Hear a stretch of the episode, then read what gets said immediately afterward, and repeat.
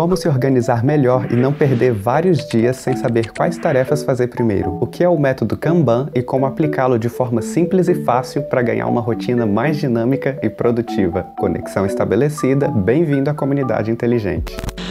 Oi pessoal, tudo bem com todo mundo? Meu nome é Rômulo, mas pode me chamar de Romulinho. Desde muito jovem eu já entendia a importância de manter uma organização mínima na vida, para ter bons resultados, seja no que fosse. Sempre gostei de usar esses blocos de notas e eram muito úteis na época da escola. Eu gostava de anotar as tarefas da escola e marcá-las com um X sempre quando cumpria. Mas com o passar do tempo, as responsabilidades e os projetos foram mudando e eu passei a buscar formas mais eficientes de gerenciar diferentes áreas da vida, como rotina, estudos, um negócio online e a produção de conteúdo na internet. E eu descobri uma solução muito boa para isso. Adotar um método de organização e produtividade permite que você tenha clareza sobre a prioridade das suas tarefas. E assim você não precisa ficar se perguntando sobre o que deve fazer a cada dia. Alguns métodos são complicados, mas outros tornam mais fácil ter uma noção geral do que você precisa fazer. Tão fácil que você pode usar notas adesivas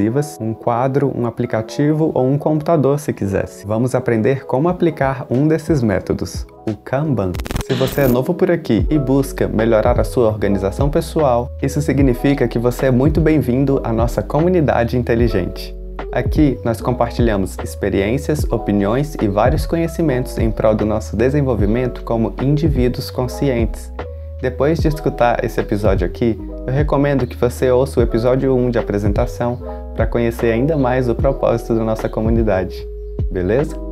O Kanban, de forma objetiva, é um sistema simples para gerenciar as suas tarefas. Seu maior benefício é que ajuda a evitar assumir muitas tarefas ao mesmo tempo e sempre oferece uma visão rápida e geral do seu progresso. Para começar a usar o Kanban é muito fácil. Tudo o que você realmente precisa é de um local para definir e organizar suas tarefas em um quadro Kanban. É um quadro simples com três colunas verticais: a fazer, fazendo e feito. A coluna fazer são todas as tarefas tarefas pendentes em que você não está trabalhando no momento, mas que precisa fazer em algum momento. A coluna fazendo consiste em todas as tarefas que você está trabalhando agora, e a coluna feito é um tanto óbvia, mas é importante anotar as tarefas que já foram concluídas, pois ver o quanto já trabalhamos nos mantém motivados e produtivos. Idealmente, as tarefas devem ser organizadas por prioridade, para que você possa olhar para elas a qualquer momento e ver quais enfrentar primeiro. Quadros brancos são perfeitos perfeitos para o Kanban. É fácil desenhar colunas e em seguida adicionar e apagar as tarefas rapidamente. Se preferir, você pode desenhar as colunas e usar notas adesivas. Isso torna mais fácil mover as tarefas entre as colunas sem precisar reescrever. Além disso, as notas adesivas geralmente vêm em cores diferentes, o que oferece uma maneira criativa de organizar o seu Kanban por prioridades. Por exemplo, notas amarelas podem ter prioridade média, notas azuis baixa prioridade e as notas vermelhas alta prioridade. Mas se o seu espaço de trabalho não tem um quadro branco, você tem muitas outras opções, incluindo aplicativos de produtividade que potencializam o método Kanban. Atualmente eu uso o Google Keep como ferramenta principal de organização. Uso para minha lista de tarefas e frequentemente para lembretes. Embora o Google Keep não seja realmente destinado ao Kanban, ao fixar algumas das notas, ele funciona de maneira muito semelhante. Para manter os grupos de tarefas acessíveis e facilmente atualizados. É fácil de configurar, de escolher cores diferentes para categorias e prioridades e atualizar, pois ele tem sincronização automática entre todos os dispositivos. Embora o Kanban seja eficaz, na verdade é apenas uma maneira funcional de visualizar suas tarefas. É importante limitar o trabalho em andamento. Se você continuar adicionando tarefas, ficará sobrecarregado e os benefícios visuais serão substituídos por estresse estresse e ansiedade. Se você entrar no canal, vai ver que já falamos muito sobre isso. Tem uma quantidade vasta de conteúdos sobre a importância de gerenciar sua organização de forma saudável, com dicas simples em passo a passo de como aplicar isso. Portanto, é fundamental reduzir ao mínimo o seu trabalho sequencial. Ponha um limite no número de coisas que você deseja ter na coluna fazendo ou no Kanban como um todo. Dessa forma, seu Kanban permanece organizado e realmente útil.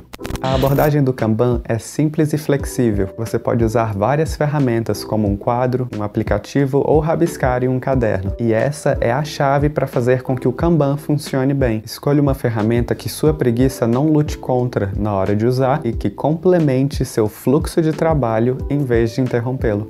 Mas é claro que esse tema não é só isso. Você pode se aprofundar em vários outros assuntos relacionados. Tem muito conteúdo construtivo e informativo no podcast, lançados toda quarta-feira. Não esqueça de seguir e ativar as notificações para você ficar por dentro de tudo e ainda se aprimorar bastante com a gente. A gente termina por aqui. Um super abraço e até o próximo episódio.